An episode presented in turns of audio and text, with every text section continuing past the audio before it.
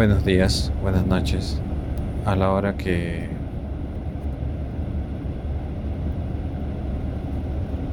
a la hora que me escuches. Nada, Rolos. Eh, esperamos que los anteriores capítulos estén bien grabados, la verdad, y no se escuche mucho los bullicio de atrás. Es complicado haber grabado con bastantes chiquillos cercas. Eh, es un grupo de jugadores de Blooming. Es un equipo contrario a Oriente Petrolero, del cual le hincha mi hermano. Bueno, yo también cuando vivía en Santa Cruz. Pero nada. Eh, no hay mucha señal aquí, me doy cuenta. O la señal es intermitente. Pero vamos a hacer lo posible, ¿te parece? Capítulo 45. Como un chupito. Ay, antes de decir esto. Te extraño y creo que te gustaría Santa Cruz. Sí, creo que te gustaría bastante. A como estoy viendo cómo es Argentina y la parte que he visto. Pero nada. Capítulo 45. Como un chupito. Mi viaje a México fue como un chupito de tequila. Breve, intenso y mejor ardiendo por dentro. Ida, borracha de ira, enferma de miedo, temblorosa y con ganas de vomitar el enésimo trago que da la vuelta al estómago, la gota que colmó el vaso. Sé que sabéis a qué me refiero porque todos hemos tenido un momento así, aunque sea en una borrachera. El viaje a México fue esa copa que bebes sabiendo que te joderá la noche. Ese tipo al que besas con lengua en un tren porque estás cachonda aunque sepas que te complicará la existencia. La onza de chocolate que pos, que precede el atracón, puta pipa. Me había amargado otra ciudad del mundo, otro sitio precioso que encadenar a un mal recuerdo por su culpa. Me costó muchísimo tranquilizarme, tanto que cuando fui consciente por fin de mí misma y de mi realidad, había empaquetado todas mis cosas, pedido un taxi y ya estaba en la terminal del aeropuerto, frente al mostrador de Iberia cambiando mi billete. Huí así, pero no sé qué otra cosa me quedaba por hacer. En una hora el video pasó de mano en mano. En dos horas ya era viral en España. Trading topic en Twitter y tendencia en Instagram. Algunas revistas digitales hicieron eco al momento con titulares del tipo La asistente que dijo basta.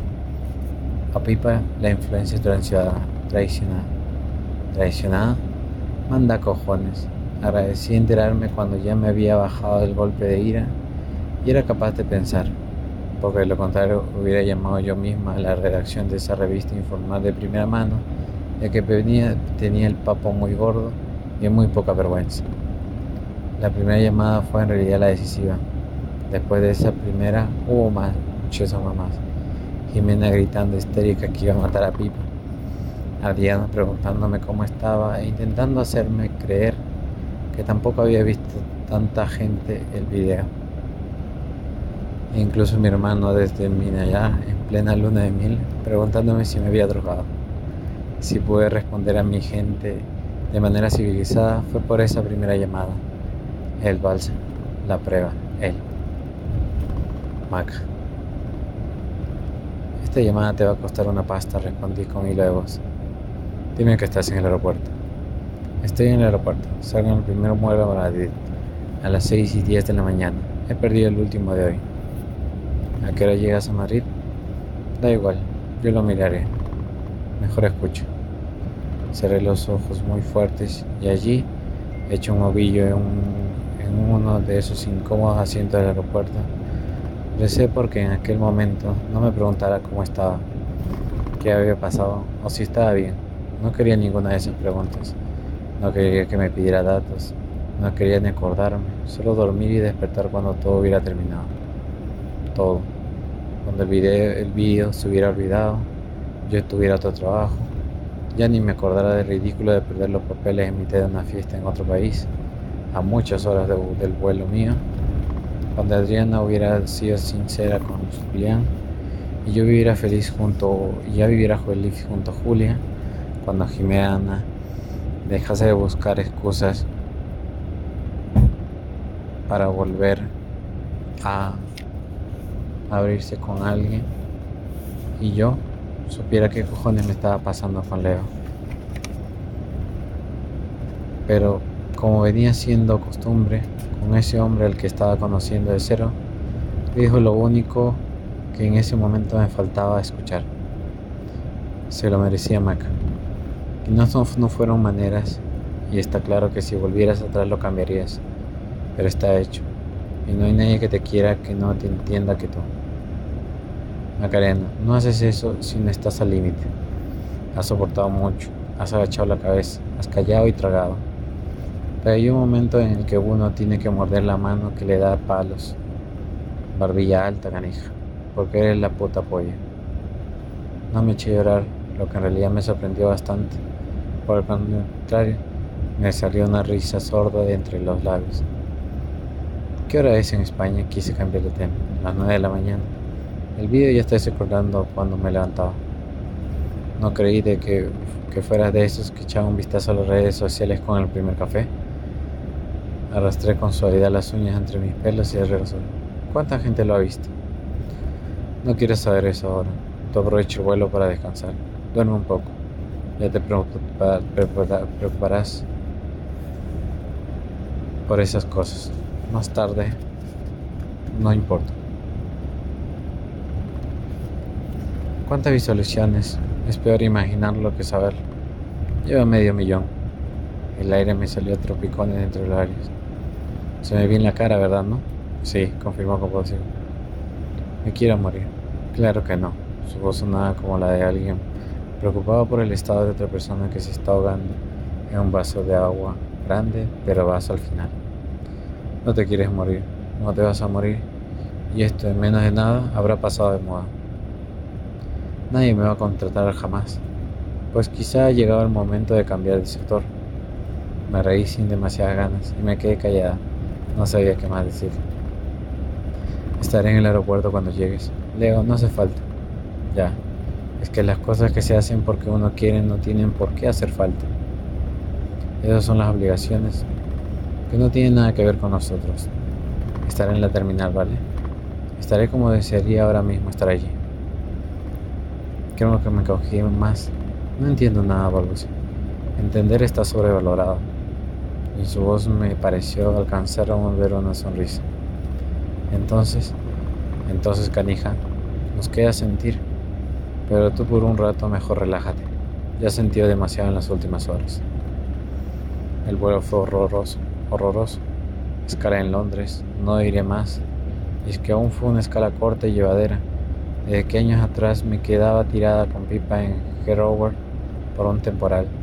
No podía soportar aquel aeropuerto, pero bueno, mirando la parte positiva del asunto, se habían terminado los viajes de trabajo. Los viajes en general. Porque con lo que tendría que invertir en abogados para enfrentarme a la demanda que iba a ponerme la rubia, no creo que me quedara un chavo para viajar durante el resto de mi vida. Cuando salí la terminal arrastrando mi maleta y mi mala cara, ya ni siquiera sabía cómo sentirme. Pero me centré un poco al ver a Leo. Allí estaba, con unos vaqueros y una camisa que, bueno, no era blanca, pero también valía como símbolo. Y yo con la ropa que llevaba al salir del cóctel completamente arrugada y hasta salpicada de frozen margarita de Fred. Vamos, lo que viene siendo hecho un cuadro de comedor. Me planté delante de él sobre tela malete y lo miré desde allí abajo. Canija sonrió. Estoy horrible. Necesito una ducha y que me escondas en algún sitio por si hay paparazzis en mi casa. No hay paparazzis en tu casa, Mac. Se llamará Pipa, pero no es Pipa Middleton. Escóndeme, le pedí, en serio. Si te parece, primero voy a abrazarte. Habla mucho de los besos. Besos de hermanos, el beso de una madre, un beso de tornillo, pico, modo francés, el beso de buenas noches, de buenos días y el de después de correrse. ¿Y qué hay de los abrazos? Los abrazos son el primo pobre de las caricias, cuando pocas veces algo reconforta más. El calor del cuerpo que te acoge la presión de los miembros que encajan en tu cuerpo y que te visten. El olor de la persona a la que le cedes ese espacio tan tuyo Un abrazo es, sin duda, un homenaje a la confianza, una ofrenda casi sagrada. Regalamos el aire que nos queda en los pulmones y que calienta la tela sobre la que lo vertemos. Concedes el roce completo de un cuerpo que, desde que naces, es solo tuyo. Te deja oler, a tocar, deja al alcance de unas manos que no te pertenecen y no que no puedes controlar. Es un voto, es una dádiva, es Dios, suspire. Ya estás en casa. Y casa, en ese momento era Él. Él y el olor de su perfume. Él y las perezas de su barba en mí. Cien. Él y la yema de sus dedos recorrieron mi espalda. Él y el calor que me emana iba traspasando la tela hasta fundirse con mi piel. Alcé la mirada y Leo echó la suya. La boca entreabierta. Qué tentación. Esa boca que hablaba, que me decía, que suspiraba.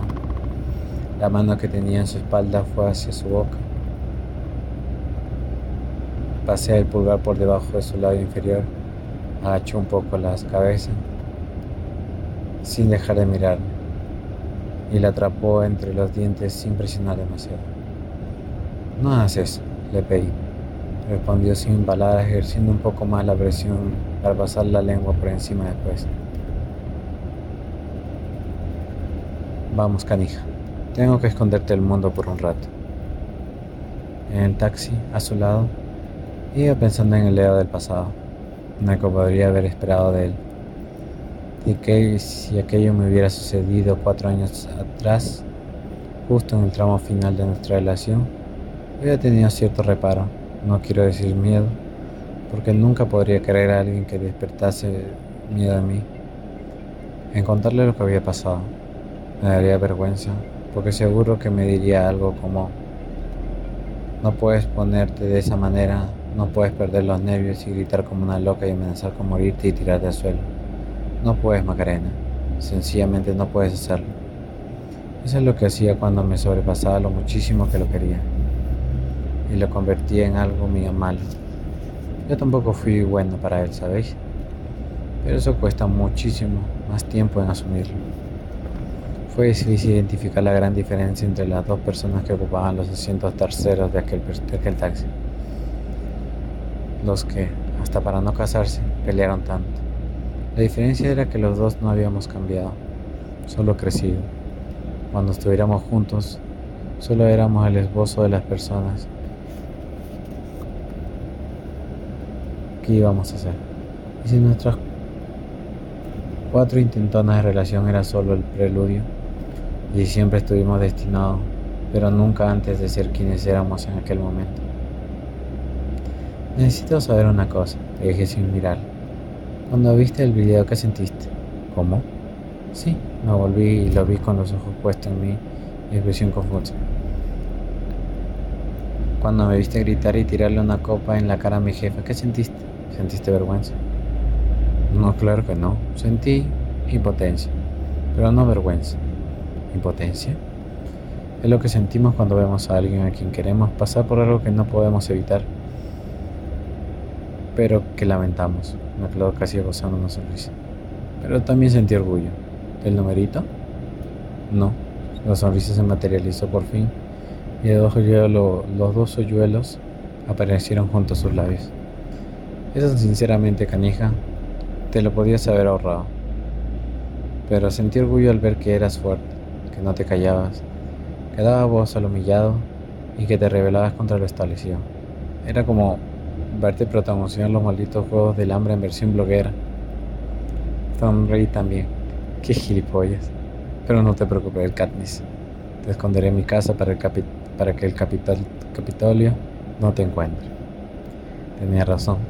Cuando decía que, se olía, que su casa olía a curry, no sé de dónde salía aquel olor a especies, pero era como viajar hasta un mercado en plena Nueva Delhi o algo así. Al entrar se cogió de hombros como disculpándose y me movió las varillas de uno de los ambientadores de rituales que tanto me gusta.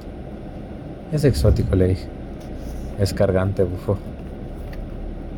Dejó mi maleta junto al sillón y se encaramó al armario para darme una toalla.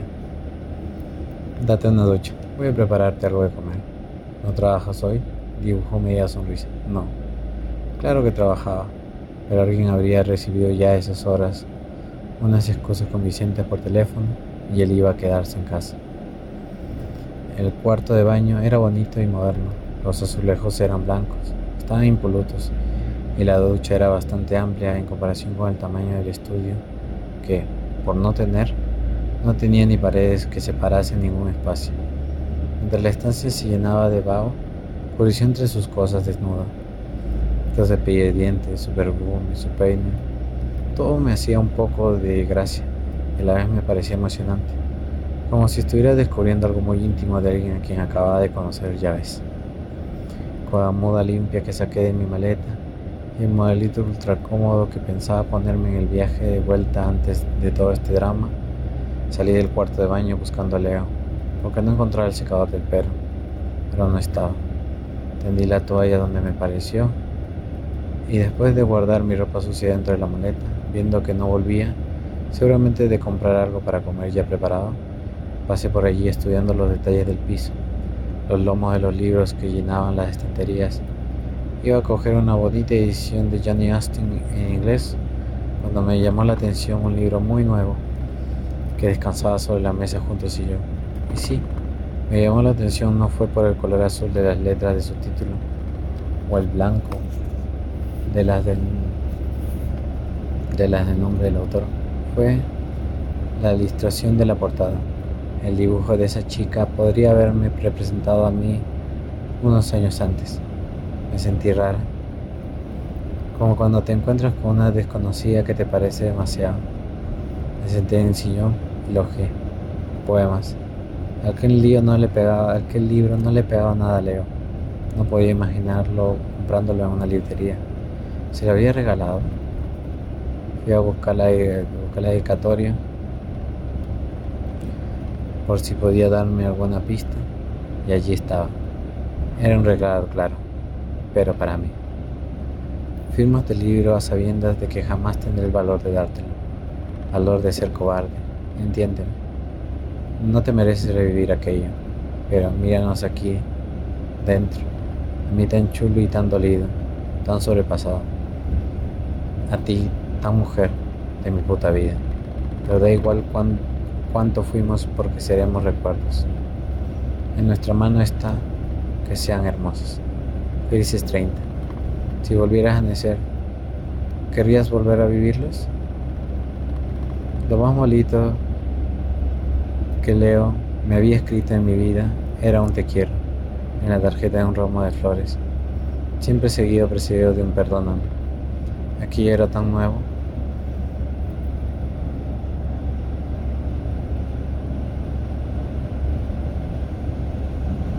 Para mí era tan nuevo como aquel estudio super fome. Este era Leo. El sonido de las llaves avisó de su entrada. De donde estaba sentada, la vi entrar y dejar en la mesa alta de la cocina una bolsa. Maca me llamó. Pero luego sencillamente me vio allí, sosteniendo el libro con la primera página abierta y la sombra de su caligrafía dibujándose sobre ella. Y de pronto todo estaba hecho. Todo estaba de más. Chocamos a medio camino entre la puerta y el sillón y ni siquiera fui consciente de levantarme. Luego era como una borrachera, uno muy bueno un viaje a una drogadura, de esas que enganchan a la primera toma y te encadenan de, de, por vida.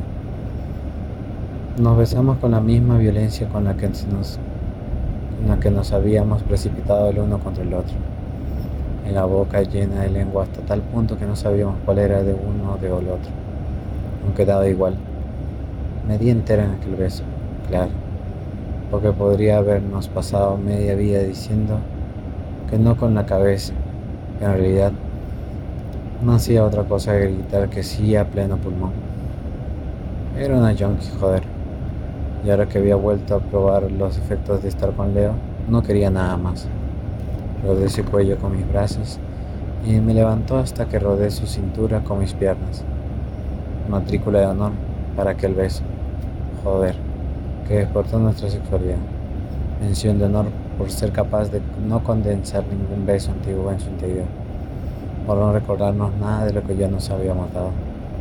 Joder, Jimmy, qué bien sabes.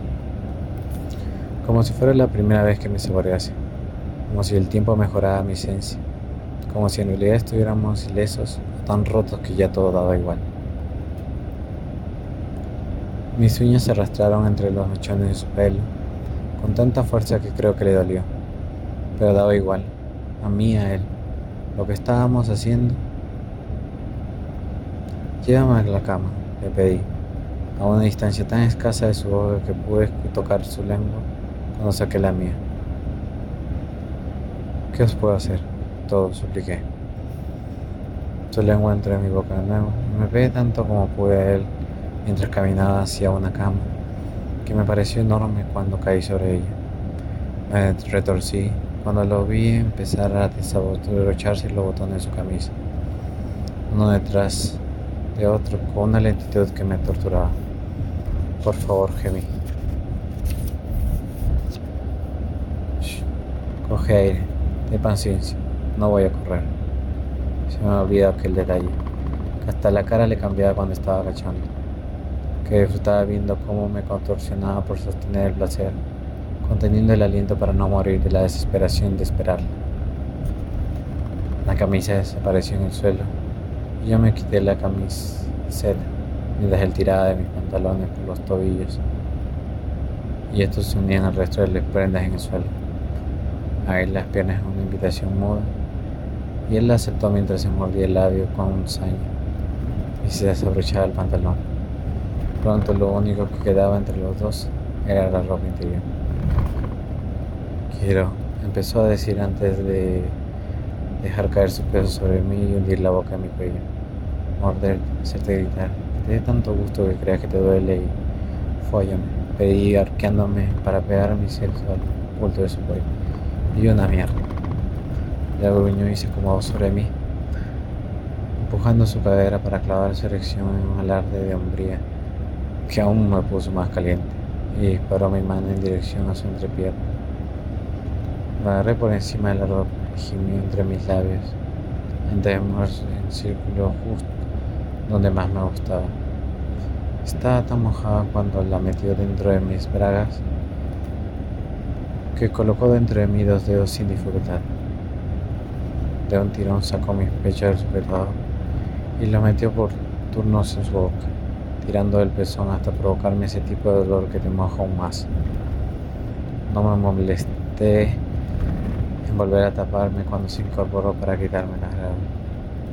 Así, abierta y ofrecida, volví a recibir sus dedos dentro con violencia y fuerza, mientras su otra mano se posaba en la parte baja de mi vientre. Ah, me susurré. ¿Qué quieres? ¿Qué? ¿Qué quieres? Hazme lo que quieras. Era para alguien como yo la máxima expresión de la sexualidad. Hazme lo que quieras. Quiere decir, te doy el control. Porque nada me excitaba más que ceder el control. A él. Solo a él. No tenía nada que ver con el amor en aquel momento pero sí con la confianza y la intimidad. Avisadme si me paso, pidió. La mano que descansaba sobre mi vientre la presionó y sus dedos comenzaron a entrar y salir dentro de mí con fuerza. Pensé que me estaba muriendo en mitad de un orgasmo que no terminaba de llegar. Nació un manetazo que le dio la, la mejilla. Hijo de puta se me escapó de entre los labios. Hija de puta tú, sonrió antes de arquear los dedos y hacerme que el antigazo de placer en mi incorporada. Túmbate. Túmbate y abre las piernas, joder. Obedecí. Y tanto que obedecí, lo siguiente que sentí con la cabeza embotada de tanto no pensar fue su cuerpo entre mis muslos, contemplando desnudo. ¿Quieres jugar? Juguemos. Su dura se pasó entre mis labios y movió la cadera. Intenté agarrarla para meterla adentro, pero se apartó. No me quejé. No me quejé. Fóllame, fóllame ya. Claro que te voy a follar, pero primero voy a la mar. Abrió mi, mi vientre, mordió mi costado, sujetó mis pechos pequeños con las dos manos. Cuando llegó a mi sexo abrió la de boca y deslizó la lengua. Le sujeté allí mientras acariciaba su pelo y él respondió sosteniéndome la mirada durante el tiempo que tardó en hacer que me corriera. Que entre nosotras fue poco. Solo necesitó dos minutos de lametones y un dedo. Y un dedo orando mi intimidad para hacer que me corriera con tanta intensidad que me dieron ganas de llorar. Me dio la vuelta sin dificultad cuando terminé como una muñeca desmadajada. Ni siquiera me dio dos segundos para respirar hondo antes de tumbarse en la cala, colocarme encima y ni siquiera sé cuándo se había quitado el box.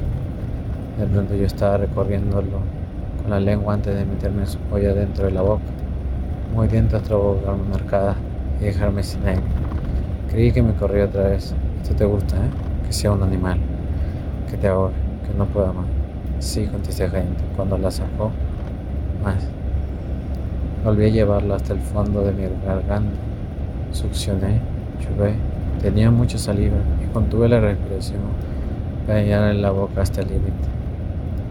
Cuando no pude más, la saqué con un gemido de alivio y volví a empezar. Los dedos del Leo se enredaron y le escuché balbucear que lo hacía muy bien, que quería más, que no dejase chupar. Lo miré con la boca llena, con ojos empapados, con una inocencia fingida y saqué la lengua para pasarlo por la cabeza, zona carnosa y húmeda su pollo. Voy a correrme en tus labios, amenazó levantando la ceja lentamente. No, vas a correrte dentro de mí. Me levantó en volandas para acomodarme en su regazo y encajar mis hizo con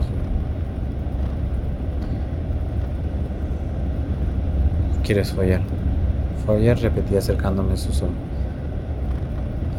Desapareció dentro de mí tan rápido que lanzó un alarido de alivio. Estoy cansado de joder con otras pensando en ti, Jimmy. Estoy cansado de correr mordiéndome la lengua por si vuelvo a decir tu nombre. Me enderecé y empecé a moverme arriba y abajo mientras Leo me agarraba un pecho y una mano, apretando, clavándome los dedos. No pares, pidió cuando aminoré el ritmo. Leo siempre le gustó rápido y fiero. Entendía que el amor pudiera hacerse de otro modo. Así es la pasión, ¿no? Lo nubla todo. Y no piensas. Es solo una carrera en busca de esa explosión que hace que todo valga la pena. Así que cuando exigió más y más rápido, solo pude sentirme nuevamente con la única persona con la que yo entendí el sexo sin pero. El único al que le prestaba mi voluntad durante un rato era que hiciera lo que quisiera, como si leyera mi mente y adivinara siempre dónde estaba el límite de mi placer.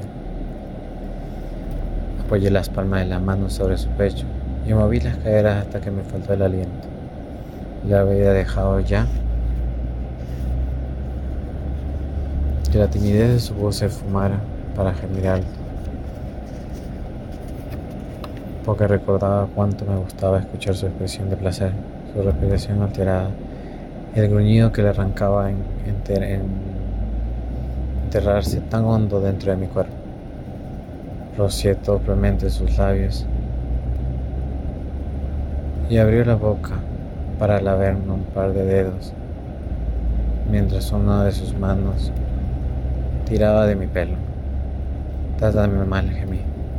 Óyeme como si no me quisieras. No me di cuenta de todo lo que encerraba aquella frase. Si él lo hizo, no lo demostró cuando rodeó mis hombros. Me dio la vuelta y se quedó detrás de mí, agarrado mucho de mi pelo y a mí una nalga. Guarra susurro.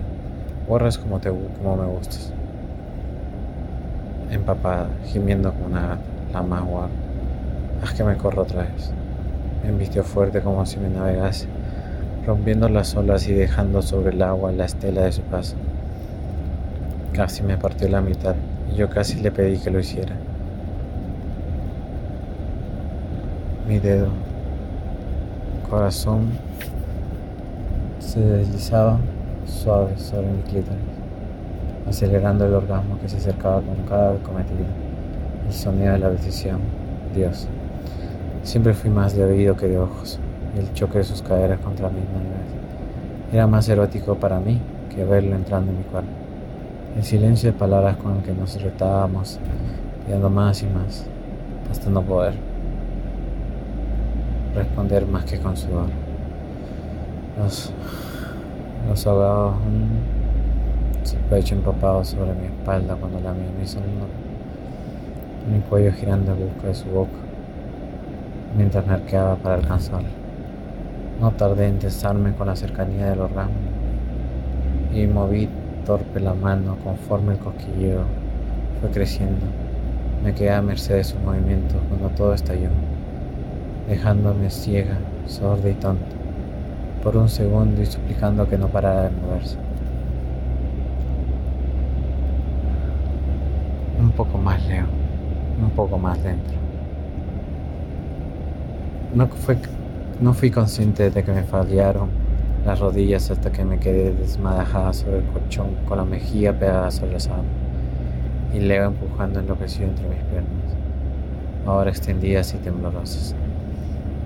La palmada de mi culo fue el pistolazo, pistoleazo de salida y me di la vuelta cuando salí atropellado del calor de mi interior. El primer azote de semen me pegó el pecho, con el sujetador a medio quitar, los siguientes el abdomen, el cuello las clavículas y por último resbaló hacia mi pezón derecho. Me quedé mirando a mi cuerpo convertido en un lienzo guarro y después lo miré a él. Y empecé a dibujarse en su cara esa impresión, la gamberra, sin vergüenza y arrepentida, todo a la vez. Joder, suspiró pasando la mano sobre la nuca hasta el pecho. Joder. Me gozó una sonrisa y yo eché mano de la caja de los de pañuelos que tenía en la mesita de noche pero él negó con la cabeza antes de cogerme en brazos y llevarme a la ducha con la boca pegada a la mía. Me masturbó bajo el agua caliente con los labios en mi hombro, los dedos acariciándome suficiente espacio. He tenido suficiente, me quejé entre risas falsamente, porque no quería que parara. Dios, Maca, me ha gustado tanto que tengo que devolverte. Yo también lo he disfrutado, no tanto como yo, es imposible. Ojalá pudieras meterte en mi cuerpo, canija y vieras lo que yo veo y sintieras lo que yo siento y sabías lo que se hacía. No necesité más palabras. Quizás la dijo, pero yo no la escuché. Después enrolló una toalla a la cadera, se sentó y me colocó entre sus piernas para secarme lentamente. Y con dedicación hizo que sintiera cada centímetro de mi piel, como algo hermoso. Eso también fue nuevo. Y agotado, agotada de tanto, cuando volvimos a tumbarnos en su cama, solo pude decir, qué marrón, joder.